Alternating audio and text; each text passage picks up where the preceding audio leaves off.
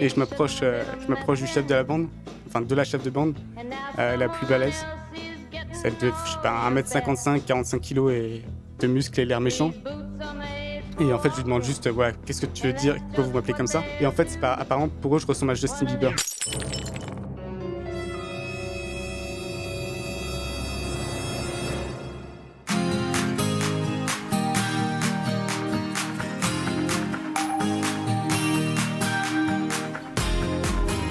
Vous écoutez le podcast Nomade Digital, l'émission de ceux qui veulent prendre le contrôle de leur temps et de leurs revenus pour pouvoir vivre et travailler n'importe où dans le monde. Chaque semaine, venez discuter entrepreneuriat, productivité et voyage avec deux gars qui le vivent au quotidien.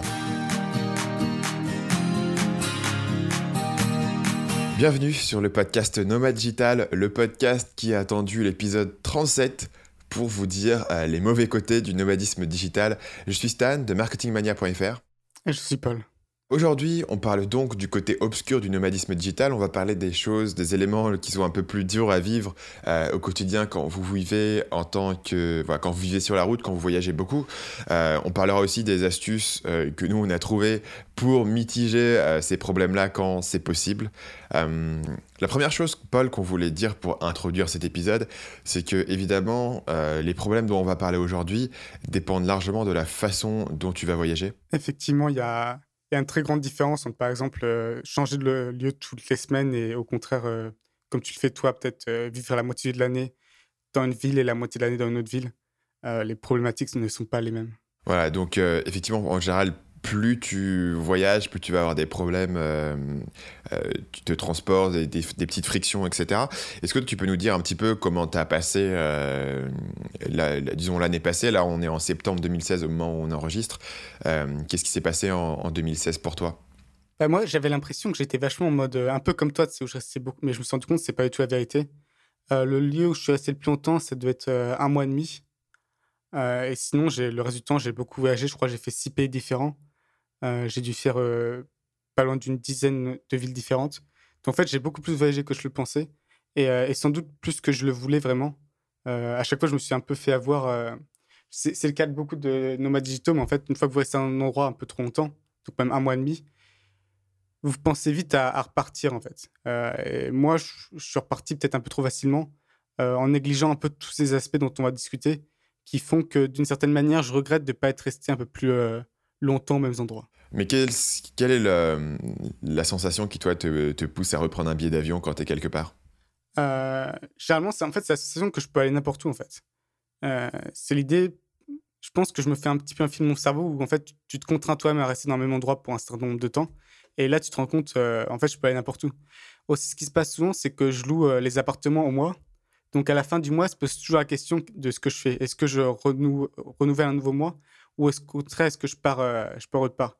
Et en fait, sur un coup de tête, c'est assez facile de juste décider, euh, voilà, je pars, euh, je pars au Cambodge, je pars en Vietnam. Euh, en, en 30 secondes, j'exagère un peu, mais en, en 5 minutes, tu as ton nouveau billet d'avion.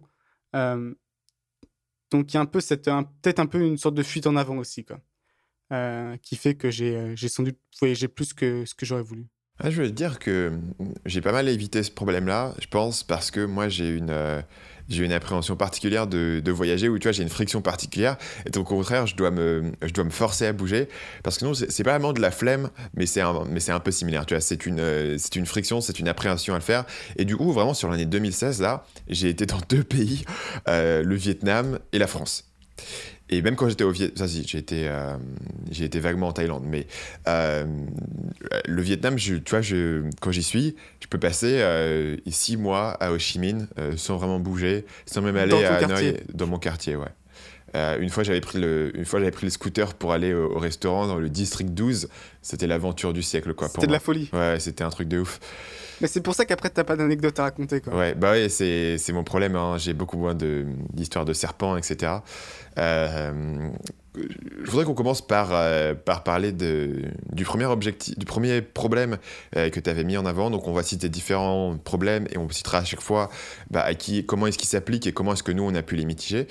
Et je voudrais qu'on commence par parler du, premier problème qui est euh, l'attention. Donc, l'attention, ça peut être une bonne ou une mauvaise chose. C'est-à-dire que tu es, en tout cas si tu es dans des pays asiatiques, tu es très différent du, milieu qui t'entoure et clairement, tu, tu sors du lot, quoi. Surtout si tu es un peu grand. Euh, quand tu vas en boîte au Vietnam, Enfin, moi, je fais deux têtes de plus que tout le monde. C'est très bizarre de pouvoir voir les gens qui sont à l'autre bout de la, boîte juste parce que tout le monde fait, est beaucoup plus petit que toi. Donc, clairement, tu sors du lot. Parfois, ça peut être bien, parfois, ça peut être euh, moins bien. Est-ce que tu peux nous dire un petit peu, toi, comment est-ce que tu as vécu ce fait d'être aussi différent de l'environnement qui t'entoure? Je pense que ça varie aussi beaucoup euh, dans l'endroit où tu vas. Si tu vas à Hong Kong, clairement, personne n'a rien à foutre de toi. Tu seras, ce sera comme si tu à Paris, Singapour, pareil. Euh, et plus tu vas dans les endroits reculés où ils ont quasiment jamais vu de blanc, plus tu te feras remarquer. Euh, moi, là, où ça a été plus intense, c'était clairement les Philippines, notamment parce que je suis allé dans des endroits où il n'y avait pas beaucoup de, justement pas beaucoup de blancs. Et, euh, et, aux Philippines, ils ont un truc, c'est que ils t'appellent tous Hey Joe. Et en fait, ça vient de. si vous allez aux Philippines, vous êtes blanc, vous allez forcément entendre ça. Quoi. Et, ça vient des, marines américains et de G.I. Joe. C'est la, figurine. ce qui, ce qui m'a toujours fait rigoler, mais j'ai réalisé récemment que c'était l'équivalent si euh, les Asiatiques en, en, France, tu disais Hey Naruto, tu vois. Tout le monde les interpellait en disant Hey Naruto.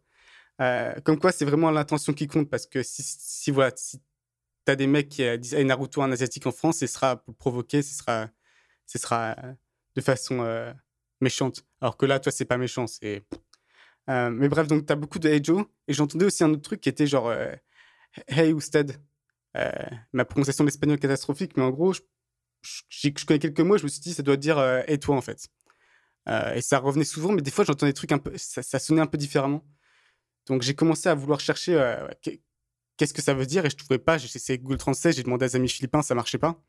Et c'était vraiment n'importe qui pouvait m'appeler comme ça. C'est-à-dire que tu avais trois, trois grands-pères qui allaient m'interpeller comme ça, des groupes de jeunes, peu importe. Et je sais pas, au bout de la cinquième fois où ça arrive, je me dis, bon, bah là, je vais, là, je vais aller demander au groupe, euh, voilà, qu'est-ce qu'il voulait dire. Donc, tu vois, je me, je me, prépare un peu au combat parce que si jamais en face, ça me dit, euh, ça veut dire te faire enculer, ça fils de pute. il fallait, il fallait que, fallait que, tu, fallait que tu démontes le groupe de jeunes à toi tout seul, quoi. En mode. Il fallait que je euh, défende mon honneur, c'est ça. En mode Denzel Washington, quoi. Ok, je comprends. en plus, j'étais clairement en infériorité numérique parce qu'elles étaient quatre. donc, il fallait vraiment. ah, elles, donc c'était des, des petites grand-mères au bord de la route. Pas loin, ouais. Et du coup, euh, j'en étais où? Donc, ouais, je prépare mon kick retourné et je m'approche euh, je m'approche du chef de la bande, enfin de la chef de bande, euh, la plus balèze. Celle de, je sais pas, 1m55, 45 kg et de muscles et l'air méchant. Et en fait, je lui demande juste, voilà, qu'est-ce que tu veux dire, qu'est-ce que vous voulez dire par, pourquoi vous m'appelez comme ça? Et en fait, c'est pas, apparemment, pour eux, je ressemble à Justin Bieber. et donc, je me prenais, je me prenais régulièrement des Hey Justin euh, des fois, après, c'est arrivé plus tard qu'ils commençaient la chanson. Euh, je sais pas pourquoi ils, aiment beaucoup la chanson euh, Baby Baby Oh. Je sais pas si tu connais. Ouais, parce qu'elle a 59 milliards de vues. Et, les, Asiatiques, ils écoutent beaucoup cette chanson. Ouais. Bah, en fait, en Asie, j'ai remarqué Justin Bieber, il a pas la même réputation. quoi.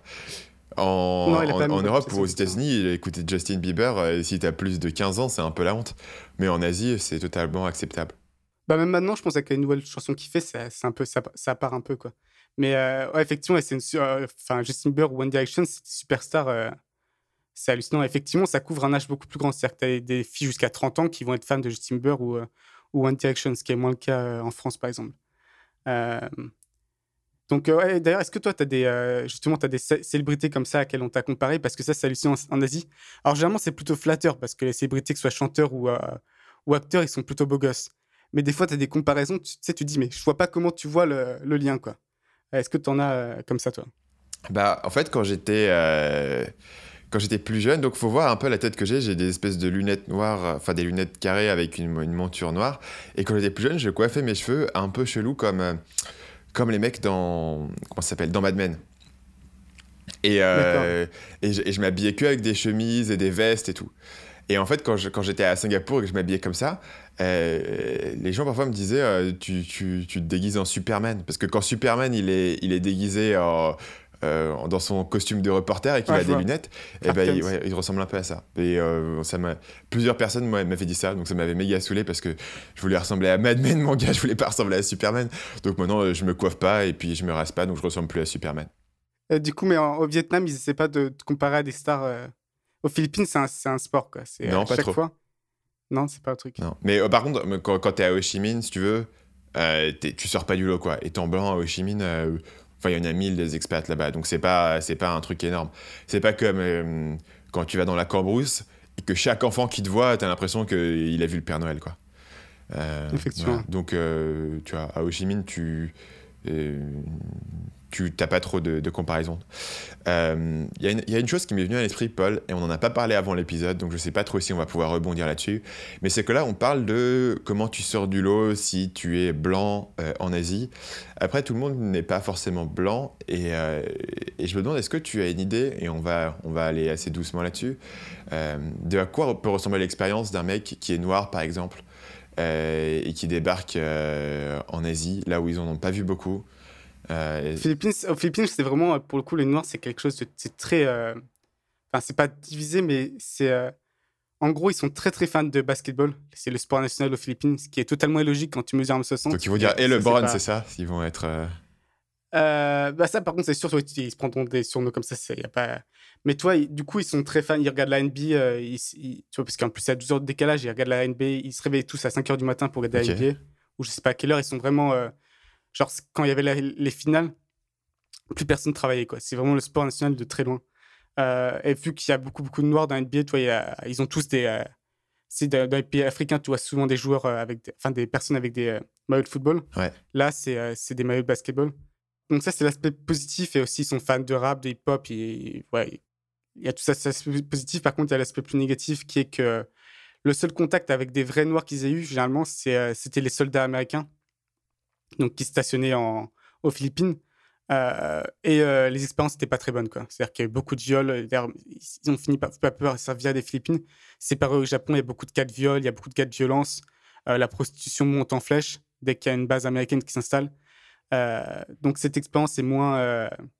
Et, voilà, était plus négative. mais je dirais que globalement, ce sera pas. Les gens seront sans doute plus méfiants qu'avec un blanc, mais ce sera pas, ils sont pas, comment dire, en, il n'y aura pas d'aversion particulière non plus. Quoi. Ce sera plus de la curiosité. Ok. Après, après, ce qui est un peu plus négatif encore, c'est si tu es arabe. Généralement, par contre, si tu es arabe, c'est plutôt négatif parce qu'en fait, euh, ils sont. Euh, je pense que tu le sais, il y a beaucoup, beaucoup de Philippines, Philippins qui travaillent au Arabie Saoudite, Qatar, Koweït, et ils sont maltraités. toutes les histoires, c'est incroyable. Ils sont maltraités, personne n'en parle, mais ils sont maltraités comme pas possible. C'est monstrueux. Et du coup, euh, voilà, si tu es arabe, forcément, ils vont t'associer à ça. Euh, donc, généralement, c'est bien de. par exemple, si tu es un arabe d'Algérie, toi, là, ils en ont rien à foutre, tu vois. Euh, le problème, c'est qu'ils ne savent pas, ils savent pas qu'Algérie existe. tu vois, tu penses qu'ils font la différence. c'est un peu le problème, mais, mais du coup, il y a un peu cet aspect négatif d'a priori. Et honnêtement, le, les, les Arabes que j'ai vus aux Philippines, je suis rencontré quelques-uns dans les hôtels, dans les restaurants, et c'est quand même des bons enculés, quoi. généralement, souvent, c'est des, en fait des, c'est un peu couillon, mais c'est des, ces enfants de riches qui vont aux Philippines pour les vacances ou pour apprendre l'anglais. Et, euh, ils traitent vraiment les, même s'ils sont aux Philippines, ils traitent vraiment les, les Philippins comme des, euh, sous-hommes. Euh, donc cette réputation, pour le coup, est un peu justifiée de, des pays, qui, enfin des, gens qui viennent d'Arabie Saoudite, de Qatar, Koweït, ainsi de suite. Ouais, donc c'est à peu près ça. Mais après, le... après, toi, pas de risque par rapport à ta propre sécurité où les gens vont pas t'insulter dans la rue, toi. C'est pas, ils vont vont pas le manifester de façon ouverte. Euh, mais oh, même, euh, à vrai dire, même, euh, même si t'es blanc, il y a certaines personnes qui vont pas t'apprécier non plus pour ça, quoi. Parce qu'ils considéreront que toi, tu as un statut privilégié, que c'est injuste, ce qui est assez logique, quoi. Que tu... Ce qui est, le cas, d'ailleurs. moi, j'ai toujours, été surpris hein. que les, les, même les blancs soient aussi acceptés aux Philippines parce que souvent ils arrivent, ils, prennent les meilleurs. Ou, au Vietnam, quoi.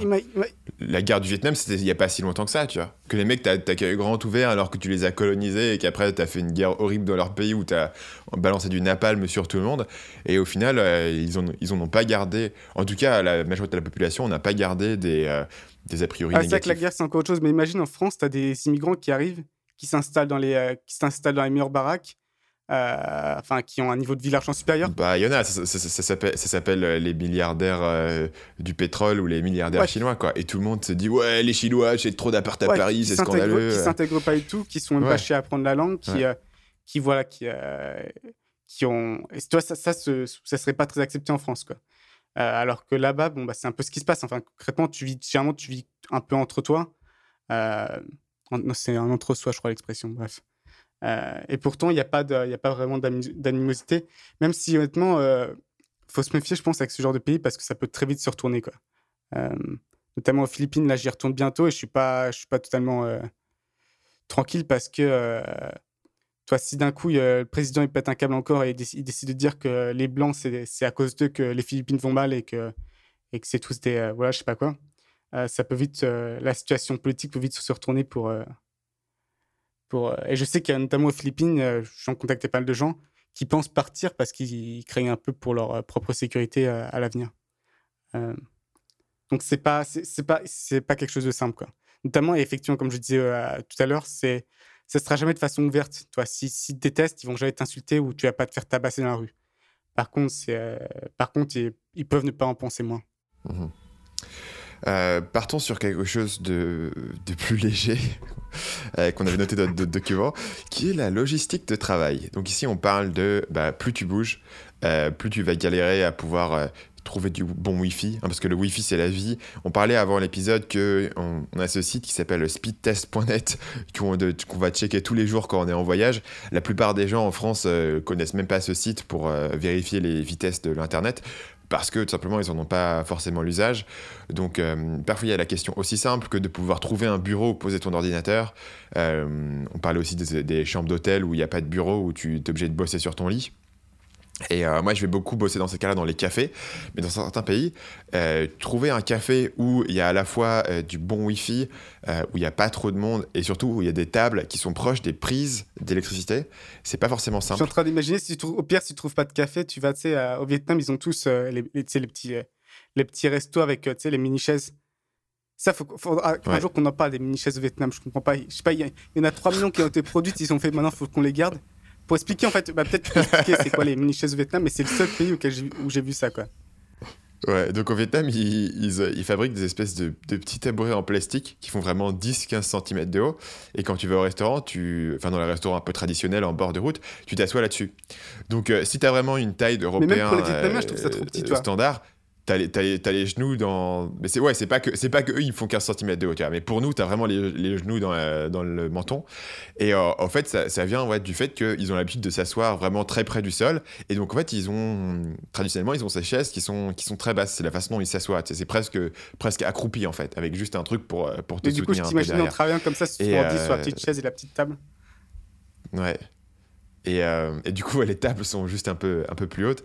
Et au Vietnam, c'est beaucoup comme ça. Donc euh, après, c'est pratique, hein, parce que du coup, le gars, il a sa terrasse, il peut, il peut remplir toutes ses chaises. Elles font un mètre cube, quoi. Enfin, euh, ça prend pas beaucoup de place. donc c'est l'aspect. Le Vietnam, c'est un des meilleurs pays, parce qu'il y, y, a beaucoup, beaucoup de cafés. Il y a une grande culture du, du café là-bas. Et, et, en général, les cafés ont des prises facilement accessibles. en tout cas, dans les quartiers où moi j'ai l'habitude d'aller à, à Ho Chi Minh. Mais par exemple, à Bali, je me souviens de devoir faire 3, 4, 5 cafés différents avec à chaque fois rentrer, demander si vous avez du Wi-Fi, ok, vous avez euh, des prises où je peux brancher mon ordi, ah bah non, ça on n'a pas, allez au suivant. Et ça pour le coup, c'était. Euh, quand tu commences ta journée, euh, passer 25 minutes à trouver un endroit où t'asseoir ou préparer, ça casse un peu dans ton élan. ça s'est amélioré depuis parce que, notamment, j'ai été surpris par l'internet de Bali qui n'était pas si mauvais que ça, contrairement à ce qu'on me disait. j'ai réussi à trouver des des endroits avec 5 euh, mégas. Donc j'ai l'impression que c'est en évolution assez rapide Bali et qui s'adapte de plus en plus justement aux, aux nomades digitaux. Parce que je pense que on parle beaucoup de Chiang Mai parce que c'est un peu le centre du Dynamic Circle, le, le, groupe dont on parle souvent. Mais j'ai l'impression qu'il y a encore plus de. Globalement, il y a plus de nomades digitaux à Bali. Bah moi, quand j'ai commencé, Bali était le grand centre du nomadisme digital. D'ailleurs, c'est là où j'ai, été euh, quand j'avais fini mes études à Singapour. le premier billet d'avion que j'ai pris, c'était pour aller à Bali. Mais euh, il est effectivement dans le, dans le Dynamite Circle, en tout cas, il est un peu tombé euh, en désamour, principalement à cause de cette histoire du, du Wi-Fi et de l'Internet qui était, qui était un peu inférieur. Et aussi pour la raison que c'est, c'est pas un aéroport de ouf, Bali. Quoi. Donc si tu veux voyager, tu te retrouves facilement à, faire, à faire des changements pour aller n'importe où, tu vois. Alors qu'une ville comme, euh, comme Bangkok, par exemple, ou Ho Chi Minh, tu peux aller à peu près n'importe où euh, en vol direct. À côté de ça, Bali avait un gros avantage, en tout cas à l'époque, faudrait que je revoie aujourd'hui, c'est que euh, si tu voulais louer une maison à l'année, c'était, c'était pas cher du tout, quoi. Tu pouvais louer des, des villas de ouf à l'année. Effectivement, moi j'ai loué pour deux mois, et j'ai loué pour deux mois, c'était vraiment un an pour un mois et demi, et c'était vraiment, j'étais surpris par le prix en tout cas. Parce que c'était un truc qui faisait peut-être 100 mètres carrés, euh, il y avait deux chambres. Je trouve, en fait, c'était. En plus, c'était haute saison, donc je trouvais, je trouvais, je trouvais rien. Donc j'ai sûrement dû payer le prix fort. Et j'ai payé, euh, de mémoire, j'ai payé 1000 euros. Donc un truc, deux chambres, 100 mètres carrés, piscine euh, privée, enfin tout équipé. vraiment assez luxueux. 1000 euros par mois ou 1000 euros pour les deux mois? 1000 euros par mois, donc j'ai payé 1500 euros pour un mois et demi. Donc effectivement, j'étais surpris par les prêts à Bali en fait. Et je l'explique pas vraiment parce que c'était en haute saison. je galérais à en trouver une villa parce qu'elle était toute prise. Donc c'est pour ça que j'ai pris un truc avec deux chambres. et pourtant, le prix me paraissait encore très correct. Effectivement. Donc, on revient sur l'histoire de la logistique de travail. Une solution qui est évidente si tu restes un peu plus longtemps quelque part, c'est de, voir ce qui existe en tant que coworking. Donc euh, maintenant que tu as une, euh, une population de nomades digital qui est de nomades digitaux, qui est de plus en plus euh, présente dans ces, dans ces différents pays, bah, tu as des entrepreneurs locaux qui vont créer des coworking qui permettent de voilà, d'aller bosser là-bas. Donc, au général, l'avantage d'un coworking, c'est que tu as, as, tout ce qu'il te faut. Euh, le désavantage, c'est parfois, ils ont des horaires un peu, un peu chiantes d'ouverture. Euh, il y avait des coworking à Ho Chi Minh qui étaient assez populaires, mais qui fermaient à, 19h, il me semble. Et franchement, 19h pour moi, c'est trop tôt. quoi. Ça veut dire que euh, si tu n'es pas à ton bureau avant 10h du mat', tu pourras pas finir ta journée quoi. Enfin, ça, ça apporte des contraintes supplémentaires. Mais par contre, un coworking qui est ouvert 24 heures sur 24, c'est le pur bonheur quoi. Pouvoir rester là-bas jusqu'à 3 heures du mat. Je pense que ça dépend des gens. Moi, j'arrive pas à me concentrer en coworking, alors je sais pour d'autres personnes, c'est au contraire, ça aide beaucoup à se concentrer et à se dynamiser. Donc, euh, ça dépend des personnes. Par contre, si vraiment vous voulez, euh, vous êtes inquiet à propos de euh, pouvoir travailler justement et trouver un coworking, Chiang Mai comme première destination, c'est pas mal parce qu'il y en a vraiment partout quoi des cafés, des coworking, il y en a à la euh, toi, du coup, tu es, quelqu'un qui n'arrive pas à te concentrer en coworking. Pourquoi? Parce qu'il y a des gens qui passent autour de toi, c'est ça?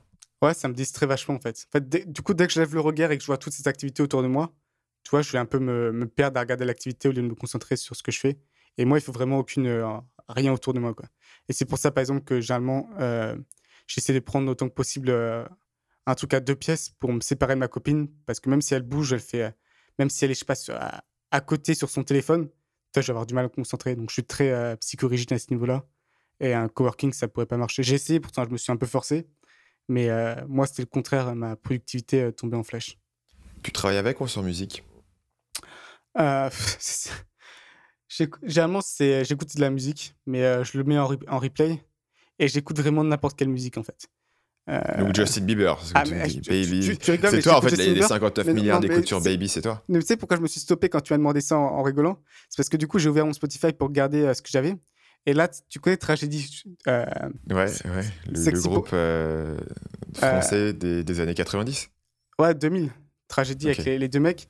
Et là, je me rends compte que toi, le dernier truc que j'ai écouté en boucle, c'est ça. Donc, vraiment, peu importe la musique, qu'elle soit bonne ou pas, c'est vraiment. ça fait partie du truc d'isolation, quoi. Euh, même si maintenant j'écoute surtout tes podcasts, euh, j'essaie de transitionner vers ça. Mais, euh, mais sinon, moi j'ai Et du coup, t'arrives pas à bosser dans un coworking parce que les mecs autour de toi marchent, mais t'arrives à écouter un podcast où les gens te parlent d'un truc pendant que tu bosses. honnêtement, ça, dépend de l'activité que je fais. Je pense que c'est pareil pour toi. C'est que si tu fais un truc qui demande vraiment beaucoup de concentration, je vais mettre de la musique parce que de toute façon, j'arriverai pas à me concentrer sur le podcast en même temps. Par contre, si c'est un truc un peu con, un peu débile, genre, je sais pas, faire les comptes ou un truc comme ça, là, je peux, je peux écouter un podcast en même temps que je fais l'activité. Euh, mais moi, je pense que c'est surtout visuel, en fait. S'il y a de l'activité visuelle autour de moi, ça, ça me dérange. Moi, ça, moi, moi, ça me pose aucun problème.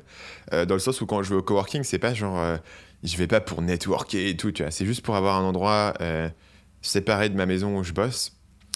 Et j'aime parce que j'aime pas bosser chez moi. je trouve que c'est ça me tu vois ça me met pas de barrière entre les deux. Et du coup je me retrouve dans une situation où euh, je sais jamais si je suis censé bosser si je suis censé euh, euh, faire un break etc donc j'aime bien avoir un endroit séparé où je peux aller. Idéalement pour moi la distance idéale c'est à peu près 15 minutes de marche. Si c'est trop proche je finis par faire le tour plusieurs fois du pâté de maison pour me faire un, un plus long buffer entre les deux tu as une, mémoire tampon entre les deux j'imagine les, le commerçant qui te voit passer trois fois au même endroit qui se pose des questions. Ah, mais les, les, les, commerçants autour de chez moi, ils osent pas me parler. Ils se disent, ce mec, il est trop chelou, quoi. Il fait que tourner. Surtout à Chivine, je sais pas pourquoi, mais à Chivine, j'ai pris l'habitude vraiment de marcher autour du pâté de maison. Et littéralement. Et donc, en fait, euh, tu, peux, tu peux voir marcher. Et le mec, il se dit, mais ce mec-là, il, tourne en rond euh, avec le regard dans le vide pendant, pendant 40 euh, minutes chaque soir. Ça n'a aucun sens. Ouais, donc, du coup, les mecs, ils il m'embête pas, tu vois. C'est pour ça que les gens me m'interpellent plus pas, dans mon il va pas nous bomber, nous. C'est ce truc qui, ouais. qui, fait, quoi. Euh, la dernière chose dont on voulait parler, c'était la petite anecdote des, des chambres d'hôtel. Donc, pareil, quand tu prends une chambre d'hôtel, t'as pas toujours toutes les aménités dont tu as besoin. Effectivement, tu as parlé, as parlé notamment du bureau qui est pas là, qui obligé de travailler dans le lit, ce qui est pas très bon parce que tu différencies vraiment pas les deux entre, entre des temps de travail. Et tu as aussi un truc que je comprends pas. Comment ça peut exister encore en 2016 C'est les trucs où ils n'ont pas de prise dans la chambre. ça m'est récemment arrivé à Bali où la seule prise était dans, dans la salle de bain. Et, et le problème, c'est que le, câble n'allait pas jusqu'au lit. Donc, je me suis retrouvé à travailler sur les toilettes.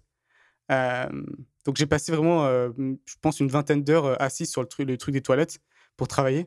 Et il n'y a rien de mieux pour te sentir comme un vrai entrepreneur. Quoi. Là, tu es vraiment, là, vraiment au top. Dans ton autobiographie, tu mettras cette, cette, cette anecdote pour, montrer que je viens de rien. Pour montrer comment tu es parti de rien. Ouais. J'ai pris un hôtel de luxe à Bali et j'ai travaillé sur les chiottes. je, Mais suis, du coup, je suis un hustler. C'est pas si horrible que ça. J'ai pris un petit coussin, toi, je l'ai posé sur les chiottes et je m'assieds dessus comme ça. Euh, donc, c'était pas la fin du monde, mais c'était le genre de truc. Ouais, c'est marrant deux secondes, mais après, t'aimerais bien avoir un, vrai bureau pour travailler. Ouais, je sais pas trop comment c'est compréhensible ça, parce que autant tout le monde ne bosse pas dans sa chambre, autant tout le monde a un ordi, un téléphone à brancher. tu penses peut-être qu'ils essayent d'économiser l'électricité en se bah disant on va pas leur mettre enfin, des chercher un téléphone, mon ordi, ça prend que dalle en électricité, quoi, je pense. Ouais, non, c'est des trucs où. Euh, pourtant, c'était, toi, c'était pas un vieux truc, et je pense qu'il avait pas plus de 15 ans. Et ça me fait halluciner qu'ils On a vraiment regardé partout, toi, en, disant c'est pas possible, ça doit être quelque part. Mais euh, non, la seule prise, c'était dans. c'était la prise à, pour se raser, quoi, parce que c'est le truc le plus important au monde. Ouais. Euh, mais je, je, je, me l'explique pas, honnêtement. Euh, je pense que c'est juste mal conçu. Hein. Parfois, tu, tu, vas dans un endroit et tu t'aperçois que la façon dont les prises ou dans les, euh, ou dans les interrupteurs sont mis, c'est vraiment bizarre et c'est probablement un truc où l'installation électrique a été mal conçue, où ils n'ont pas voulu passer des fils jusque dans la chambre. Tu vois, c'est C'est comme encore les. Des fois, tu as les hôtels même plutôt haut de gamme où encore ils n'ont même pas un tête dans la chambre, ils ont seulement un tête dans les lieux communs. Là, tu es là aussi euh, en 2016. un tête dans la chambre, c'est un, peu, c'est un peu un must. Effectivement. Euh, l'élément suivant dont vous voulez parler, c'est les, coûts cachés de, euh, du déplacement. Donc à chaque fois que tu te déplaces, bah, tu as tout un tas de, de, choses auxquelles on ne pense pas forcément, mais qui finissent par s'accumuler. Si, surtout comme toi, bah, tu as, beaucoup bougé cette année, je sais pas combien de fois tu as pris l'avion, mais peut-être, euh, tu dirais quoi, une vingtaine de fois cette année plutôt 40, ouais, une quarantaine de fois. 40, ouais. Donc ça commence à, s'additionner si à chaque fois tu dois, tu dois aller à l'aéroport. le premier étant pour moi vraiment le l'énergie. Pour une certaine raison, mais, mais voyager, moi, me, me fatigue beaucoup euh, parce que je, je suis toujours, je me dis putain, est-ce que je vais manquer mon avion? Est-ce que j'ai, je suis au bon aéroport? Euh, Quelle porte il faut aller? Par exemple, attendre la porte d'un avion, tu vois, c'est un truc le plus con au monde, mais quand la porte n'est pas encore annoncée, moi je vais checker le panneau toutes les, tous les quarts d'heure en me disant l'avion va partir sans moi. Non, par contre, l'avantage, c'est honnêtement, je pense que soit dernières années, j'ai pu prendre l'avion une centaine de fois. Et maintenant, je suis plus détente par rapport à ça. Mais c'est sûr que tu as toujours. Euh, d'abord, faut que tu fasses la queue. Euh, toi, faut que tu fasses la queue pour récupérer tes billets. Ensuite, il faut que tu fasses la queue pour passer au, contrôle de, sécurité. C'est toujours un truc. Et à chaque fois, tu te demandes euh, si tu n'as pas pris beaucoup d'avance, est-ce que je vais l'avoir? Et donc, pendant peut-être une heure et demie ou deux heures, même si tu arrives deux heures à l'avance, pendant deux heures, tu es un peu en stress, en, étant inquiet que tu n'auras peut-être pas ton avion et que, et peut-être qu'il sera retardé, peut-être que ton vol suivant, du coup, sera, sera pas bon. C'est une, une source de stress de façon générale. Et mine de rien, de nos jours, même un vol d'une heure et demie en Asie, qui en soi est pas très long, euh, te bouffe au minimum une demi-journée et probablement une journée entière. Clairement. Euh, juste de, transport, quoi, d'aller à l'aéroport, etc. Euh, il y a aussi l'élément de devoir tout le temps planifier, quoi. Le, trouver un, logement, analyser tous les paramètres, est-ce que c'est le bon endroit, etc. Ça, c'est aussi quelque chose qui, qui pompe une énergie créative ou en tout cas une énergie de décision. qui est la même énergie qui est utilisée pour prendre les décisions importantes dans ton business. Je pense que rien que le fait d'être dans un environnement inconnu constamment, c'est aussi assez taxant. Euh, tu, découvres toujours de nouvelles choses, tu parles toujours à de nouvelles personnes. Euh, et ça, ça peut vite, euh, en tout cas, ça peut vite devenir fatigant. Euh, donc, donc, on a dit, en gros, ça prend de l'énergie, première chose. ça prend du temps. ça, je pense que, enfin, tous les petits transports à la con de l'un à l'autre, à chaque fois que tu. par exemple, un truc tout con, mais généralement, si tu arrives trop tôt pour une chambre d'hôtel, tu vas devoir attendre. Il y a plein de trucs comme ça. Il y a le stress aussi que ça peut engendrer, qui peut aussi voilà, t'empêcher de dormir, te fatiguer. Euh, moi, un truc que je rajouterais, c'est la maladie. En fait, je me suis rendu compte que généralement, après avoir voyagé, euh, je tombe facilement malade. Et ça, il n'y a rien de pire pour la productivité parce que du coup, je peux, enfin, je peux, perdre, euh, je peux perdre deux semaines de productivité parce que je suis malade et que j'arrive pas à travailler correctement. donc c'est un peu un peu tout ça qui fait que si vraiment votre priorité comme moi c'est vraiment d'être productif c'est-à-dire que si vous êtes quand vous êtes productif vous êtes content quand vous l'êtes pas vous n'êtes pas content euh, faut peut-être voyager plutôt euh, plutôt mollo euh, ouais. D'ailleurs, moi, c'est la décision que j'ai fini par, euh, par prendre à ce niveau-là. Euh, élément suivant, on a parlé des coûts cachés. On va rapidement mentionner les, les, coûts qui ne sont pas cachés. Donc, on a parfois dit dans ce podcast que euh, être nomade digital, tu peux vivre pour moins cher qu'en fait tu pourrais vivre en France. Euh, faut être honnête que ça, c'est uniquement vrai si tu restes relativement stable quelque part. C'est vrai que si tu restes stable dans une ville là-bas et que tu prends, tu loues ton appart euh, euh, au, mois ou pour trois mois et que tu et que tu minimises tes déplacements, tu peux vivre pour pas cher. Mais dès que tu bouges, surtout si tu bouges sur le court terme, tu bénéficies pas des, économies de, coûts que tu as en restant stable. Et du coup, tu payes les prix touristiques. Et, et moi, ça a été vraiment une expérience. Donc, du coup, j'ai vraiment les deux parce que voilà, ma, copine calcule tous les coûts. Et entre les mois où on, reste au même endroit et les mois où on voyage, ça va du, euh, simple au, quadruple. Quoi. Il y a une différence monstrueuse. Et il y a vraiment plein de raisons. Il y a le, fait que les hôtels, effectivement, coûtent beaucoup plus cher que si tu loues un appartement. Euh, généralement, tu payes facilement le double. Euh, tu as tous les transports aussi. Donc, tu as bien sûr l'avion, mais ensuite les taxis d'un aéroport à l'autre. Euh, les taxis entre. Euh, pas d'un aéroport à l'autre, ça fonctionne pas, ça. Euh, le, le ouais, taxi ça, pour rentrer ouais, à l'aéroport ou pour, euh, voilà, pour, aller à l'aéroport. le mec, il un taxi volant. Le mec, il va à l'aéroport, il prend un taxi pour aller euh, à l'autre aéroport. Quoi. Et du coup, euh, donc tu as ça, tu as aussi les changements de. Enfin, si tu changes d'hôtel ou si tu changes de ville, enfin, tu prends un taxi ou, ou je sais pas quoi. Donc les transports, c'est vraiment important. Il y a le fait aussi que tu, quand tu restes dans un endroit pendant trois jours, il faut absolument que tu fasses les activités de cet endroit parce que tu vois, tu es, es limité dans le temps. Ce qui fait que tu vas faire ce qui est sympa parce que tu fais plus de trucs en un temps plus court. Mais euh, tout ce qui est, par exemple, je sais pas, euh, aller visiter des îles où euh, où il y a quoi à faire. Je sais pas. Ou je sais pas, aller visiter des temples. Au... Non, temple c'est gratuit, c'est pas un bon exemple. ouais, faire le truc faire des du kayak, éléphants à Chiang Mai, voilà. euh, faire, Ça- faire du ça coûte de kitesurf. l'argent, euh. quoi. Euh, et généralement, vu que c'est des trucs de touristes, c'est, toi, tu payes quasiment pareil en France qu'en, Thaïlande pour ce genre de trucs. Quoi. Alors que si tu habites quelque part, comme, euh, comme moi j'habite à Ho Chi Minh, tu ne fais rien de et touristique. du coup. Euh, des- des- euh, ouais, mais le genre, franchement, c'est drôle parce que le jour même où tu arrives dans une ville en te disant je vais rester trois mois, c'est bon, t'es un local quoi. Donc tu snobs euh, le musée, tu y vas pas, euh, le, la- le super truc touristique, des- des- il y a des tunnels à Ho Chi Minh euh, où tu peux aller voir les Viet Cong, etc. Mais tu jamais vas allé pas parce que t'es local. Non, mais je suis jamais allé. Je, me- je, je, je me dirais, ouais, j'aurais toujours le temps d'y aller plus tard, quoi. Et, euh, et le dernier truc- ouais, Mais du coup, que euh, du coup, tu n'y vas que pas. j'ajouterais, c'était Ouais. peut-être la, la nourriture. Euh, notamment parce que généralement, si t'es fatigué, as... toi, t'as pas envie de, bah, déjà de, de cuisiner chez toi, même d'aller toi, chercher un, un restaurant pas cher, surtout si t'es dans une zone touristique, et tu vas juste aller au restaurant qui paraît le plus sympa. En plus, t'as l'impression d'être en vacances, tu vois, de donc, pouvoir te permettre euh, d'aller dans un restaurant plus cher, et donc tu, ton, ton budget de nourriture, généralement, va, va monter aussi en flèche. Euh, donc tout ça combiné fait que moi, effectivement, c'est du, ça va du simple au quadruple euh, en termes de coût. Euh, donc c'est aussi une des raisons pour laquelle je suis plus maintenant dans l'optique de rester un peu au même endroit. Parce qu'au final, je me rends compte que je paye quatre fois plus cher et que je suis pas tellement plus content. En fait, cette histoire de coûts, effectivement, tu es dans une situation où euh, tes coûts vont augmenter de façon linéaire avec la fréquence de déplacement, dans le sens où il y a des gens qui peuvent, euh, tu les vois pas mal en Thaïlande par exemple, qui peuvent aller en Thaïlande et vivre là-bas pendant des années et avoir des coûts qui sont très minimes. euh, parce qu'ils vivent totalement local. Mais plus tu vas te déplacer fréquemment, donc si tu te déplaces toutes les semaines, tu vas payer des prix de touristes. Et, euh, et voilà, aller en vacances en Thaïlande, c'est pas non plus donné. euh, les hôtels coûtent assez cher. T'as as dit deux fois plus. Moi, souvent, je dirais plus euh, trois ou quatre fois plus qu'un appart euh, que, tu, que tu prends pour plusieurs mois. Bah, si tu prends Chiang Mai comme exemple, tu peux payer euh, 500 euros pour un bon appart, euh, pour un- qui est plus grand qu'une chambre d'hôtel, mais bon, t'as pas peut-être certains pas services, pas certains services. Vas-y, je m'en sors pas. Mais un Euh, hôtel équivalent va te coûter euh, 50 euros la nuit. Elle va coûter plutôt 50 euros la nuit, donc c'est presque, c'est presque le triple. ouais. Enfin, c'est même exactement le tri- triple. Euh, donc, et c'est pareil partout. C'est-à-dire que globalement, c'est quand même pas cher les hôtels à Chiang Mai, mais généralement, si les hôtels d'un endroit sont pas chers, les apparts sont trois fois moins chers. L'autre élément dont on voulait parler, c'est que récemment, on a fait un épisode sur euh, les habitudes et comment construire de bonnes habitudes et comment les garder, nous, les habitudes qu'on a pu garder ou non. Et euh, clairement, les habitudes, c'est quelque chose qui vont prendre un coup quand tu es mobile, donc quand tu te déplaces. Euh, donc on parle en particulier des, jours où concrètement tu prends l'avion, où là, euh, enfin, c'est très compliqué de maintenir des, bonnes habitudes quand tu, quand tu voyages.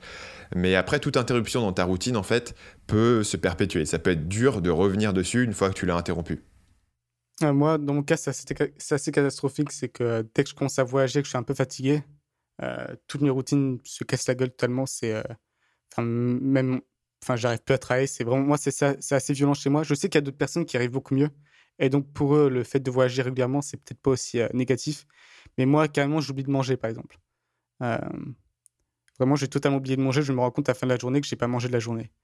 Euh, donc, ça, ça, va à ce niveau-là. Donc, dès que je suis un peu, dès que je suis un peu déboussolé par l'environnement, fatigué et, que je voyage un peu trop, ça tient pas. Et donc là-dessus, il y a une explication euh, que j'aime bien, euh, qui vient du bouquin de Charles Duhigg, donc euh, Power of Habit. donc pour lui, une habitude, c'est vraiment trois choses. C'est d'abord une trigger, donc un élément déclencheur, une routine elle-même, et puis une récompense derrière. Et en fait, l'idée, c'est que quand tu te déplaces, eh bien, tu perds ton élément déclencheur, qui pouvait être un, un, certain endroit, à un certain moment, tu veux t'aller avoir telle routine qui allait se déclencher ou non. Et donc, ça suggère que la solution à ça, ça serait de modifier euh, tes éléments déclencheurs. Donc, essayer de voir si tu peux trouver des éléments déclencheurs qui sont portatifs. Et moi, j'avais essayé de faire ça, par exemple, en écoutant euh, certains livres audio ou certains euh, certains podcasts, mais les podcasts ça marche moins bien parce que ça change. Mais si tu écoutes un certain livre audio par exemple et que tu te déplaces dans différents endroits et que tu as utilisé ce livre audio comme le point de départ de ta routine du matin, tu peux rendre ta routine partiellement plus portatif. Ça sera jamais parfait, mais ça peut t'aider à. Tu pourrais, tu pourrais, dire nomade aussi. Effectivement, La routine nomade, on va, on pourrait appeler ça comme ça. Et euh, un livre. Et euh. Moi, c'est une astuce que, j'ai trouvé qui fonctionne plutôt bien. Euh, D'avoir ces. Tu vois, ou la, méditation, par exemple, ça peut être aussi un truc qui se transporte assez bien, puisque tu as juste besoin de ton téléphone pour mettre un timer et, de faire la méditation. Mais si tu n'as si pas l'élément qui va la déclencher, euh, tu vas pas penser à le faire. Mais et pour revenir un peu, je pense, à ce qu'on avait dit aussi dans les, dans les coups cachés, euh, je pense qu'il n'y a, pas de meilleur exemple que la fatigue décisionnelle existe qu'en fait le voyage. Parce que je pense que quand tu voyages, tu te rends très vite compte que la, la fatigue décisionnelle, c'est quelque chose. Si tu dois choisir ton hôtel, si tu dois choisir, euh, si tu vois, tu dois choisir ton. Même quand tu sors de l'aéroport, un truc chiant, c'est de pas te faire arnaquer par ton taxi, tu vois.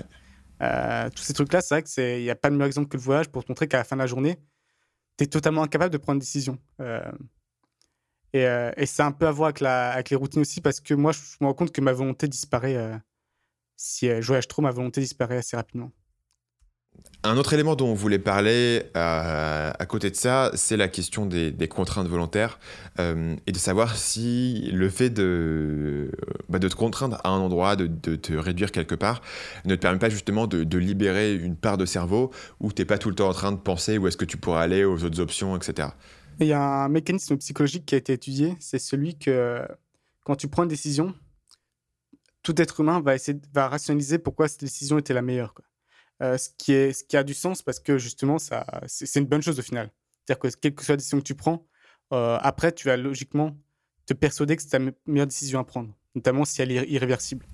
Bah, l'idée, c'est que à partir du moment où tu n'es pas engagé sur une décision, euh, tu es toujours un peu insatisfait de là où tu dis toujours il y a quelque chose de, de plus beau au-delà de l'horizon.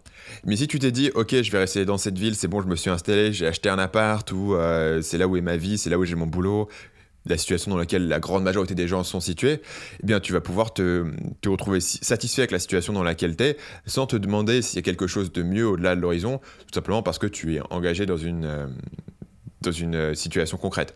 Et je pense, alors là je vais faire une analogie à la con et les gens me jetteront des pierres, mais que c'est un peu pareil dans la façon dont les, dont les couples fonctionnent aujourd'hui. C'est-à-dire quand tu parles à des gens, euh, quand je parle à mes grands-parents, pour eux, une fois que tu t'étais engagé avec quelqu'un, tu t'étais engagé avec quelqu'un. Tu n'avais pas vraiment l'option de, de, changer, et du coup, c'était beaucoup plus facile pour eux d'accepter les défauts de l'autre personne, parce que de toute façon, ils étaient enchaînés l'un à l'autre, et de toute façon, ils, allaient, euh, voilà, ils continuaient ensemble. Mais plus le, le, divorce et plus la séparation est acceptée et facile, et plus tu peux euh, te permettre de douter, et plus ton cerveau va se demander, bah tiens, est-ce que je serais pas plus heureux si on se séparait, si on allait euh, faire autre chose? option. Voilà. Euh, et qui, je pense, comme tu l'as dit, je me sens assez confortable pour mentionner cet élément parce que c'est un mécanisme psychologique effectivement qui a été, qui a été étudié et qui a, qui a des applications d'ailleurs, on va pas rentrer dedans, mais qui a des applications en termes de marketing.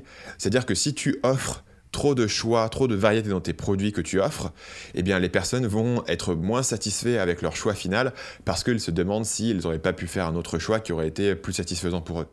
Et même en, effectivement, et même en termes de produits physiques, ça a été étudié que plus tu proposes de couleurs différentes, pour, tu te dis c'est bien, tu offres plus de, choix aux gens, mais le taux de conversion a baissé parce que les gens n'aiment euh, pas avoir trop de choix.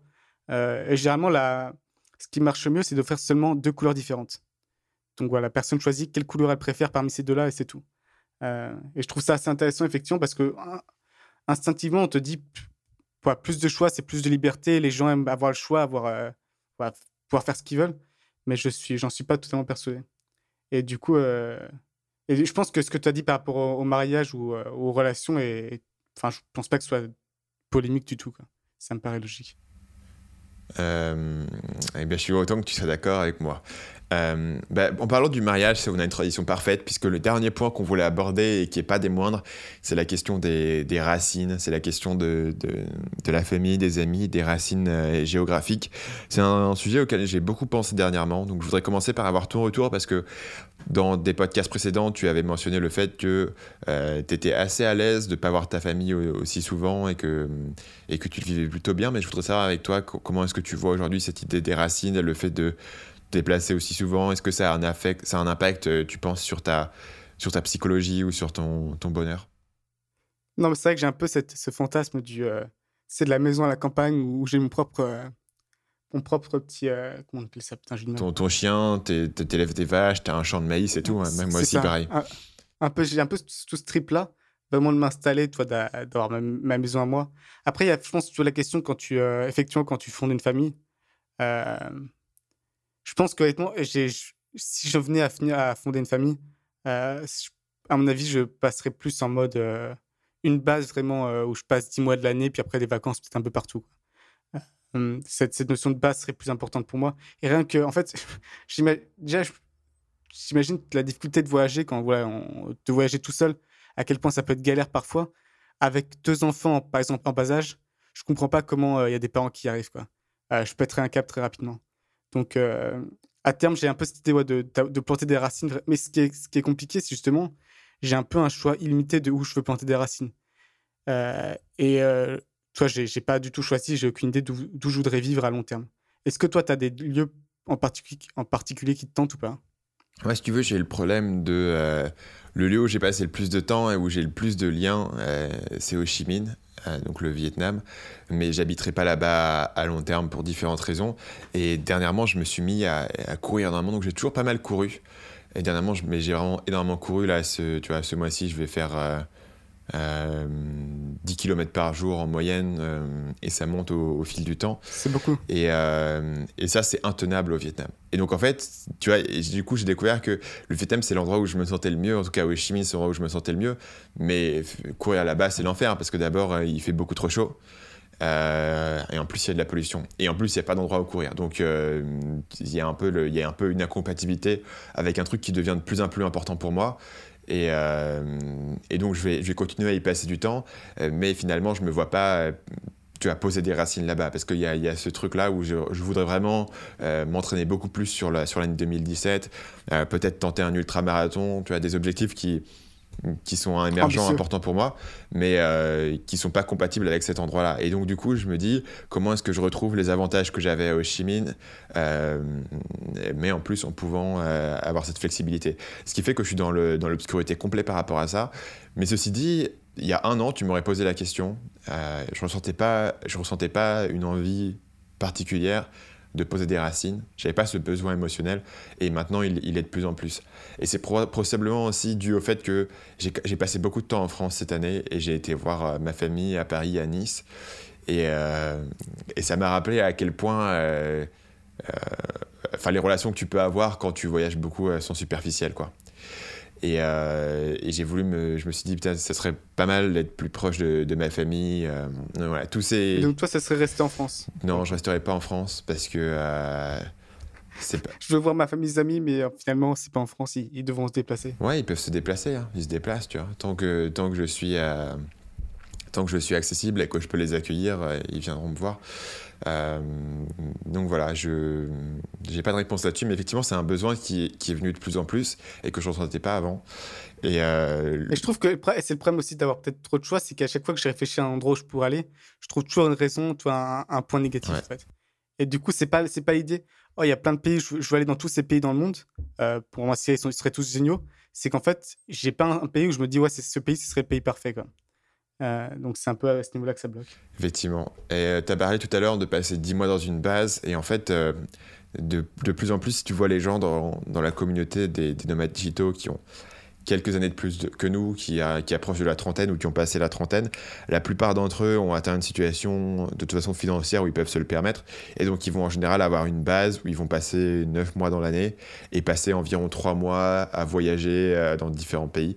Et apparemment, le chiffre de, de 9 mois dans une base, 3 mois à voyager, c'est euh, un chiffre assez stable qui est partagé par pas mal de monde et qui permet à la fois de continuer à voir des choses, de ne pas être complètement enfermé, et à la fois de pouvoir vraiment avoir ses racines, avoir cette stabilité et avoir cette productivité au, au cœur de ton activité. Quoi. Et euh, c'est probablement vers là que, que, je me dirige, tu vois, sur du moyen terme.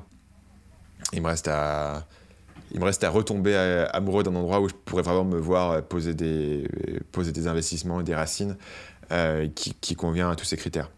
Euh, l'autre élément, c'est que tu vois, j'ai un peu ce double, ce double tranchant que d'un côté, euh, j'ai envie des endroits assez tranquilles où, je peux courir, où je peux faire un peu mes trucs, mais d'un autre côté, j'aime bien avoir des gens autour de moi qui sont des entrepreneurs, tu vois. Donc c'est un peu, euh, j'ai un peu une contradiction de ce point-là. Ah, moi, à ce niveau-là, on en a déjà parlé, j'ai pas trop de contradictions, j'aimerais bien un coin un peu perdu. Bref, coin perdu, mais je dis ça, mais toi, j'aimerais bien qu'il y ait par exemple un supermarché à, à, moins de, à moins de 20 minutes en voiture, tu vois. C'est un peu un peu isolé, mais pas trop non plus. Mais ce qui est étonnant, c'est que si ton seul critère, c'est d'avoir un coin perdu avec un bon internet où tu peux avoir ton, ton setup, ça devrait pas être dur à trouver pour toi. Après, je, dis ça, mais en même temps, par exemple, tu vois, j'aurais du mal à, vivre en Thaïlande ou aux Philippines, tu vois. C'est, quand même trop. Euh, ah, je, ouais, c'est, j'aurais du mal.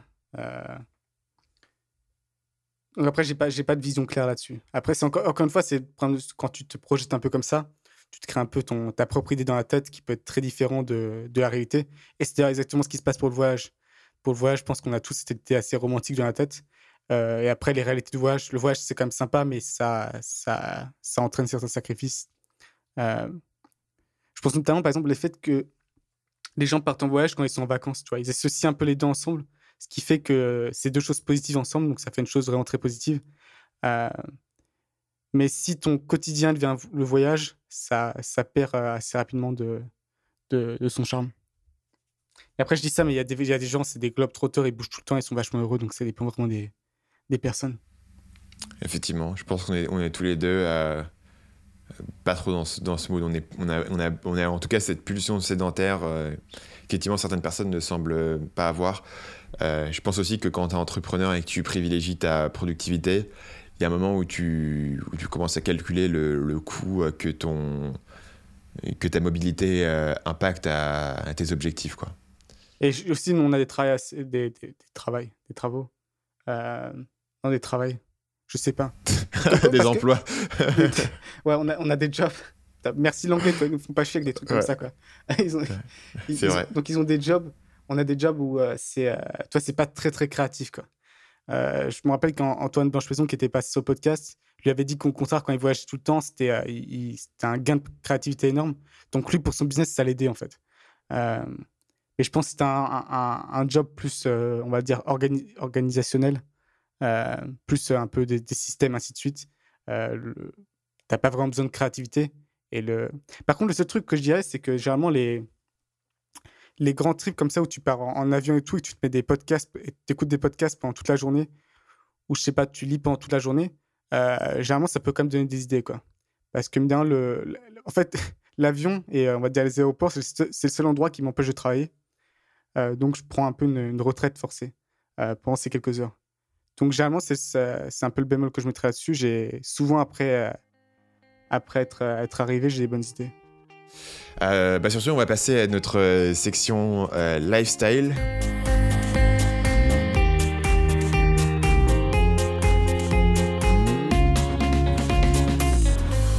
Paul, qu'est-ce que tu nous recommandes cette semaine? Moi, ma recommandation, c'est voilà, vous, arrivez à l'aéroport, vous venez d'atterrir, vous, arrivez au terminal. et là, vous voyez le, mec qui vend des cartes SIM. Et généralement, vous êtes très fatigué, vous dites non, je le ferai une autre fois, je le ferai plus tard. je vous recommande vraiment de le faire maintenant, de prendre votre carte SIM locale, parce que c'est vous savez pas quand vous en aurez besoin. Rien que moi, ça m'est arrivé directement, le taxi, ne savait pas où c'était. Et voilà, que je le montre sur Google Maps ou que je le guide euh, pour aller à mon hôtel. Euh, je pense que c'est le truc, même si vous êtes très fatigué, il faut le faire directement comme ça c'est fait. Et de manière générale, choper une carte SIM, c'est euh, vachement important. Du coup, vous pouvez utiliser Google Maps. Vous pouvez commander de la nourriture en ligne, ce qui est très important. C'est on pourrait penser que, voilà, Wi-Fi dans les hôtels, ça suffit, mais généralement, une carte SIM est très utile. Euh, donc, c'est pas une recommandation révolutionnaire. Je pense que pas de gens se sont doutés, mais moi, j'avais tendance à avoir un peu la flemme là-dessus. Et, euh, je l'ai regretté plusieurs fois. Donc, euh, maintenant, je fais gaffe de prendre une carte SIM dès que j'arrive.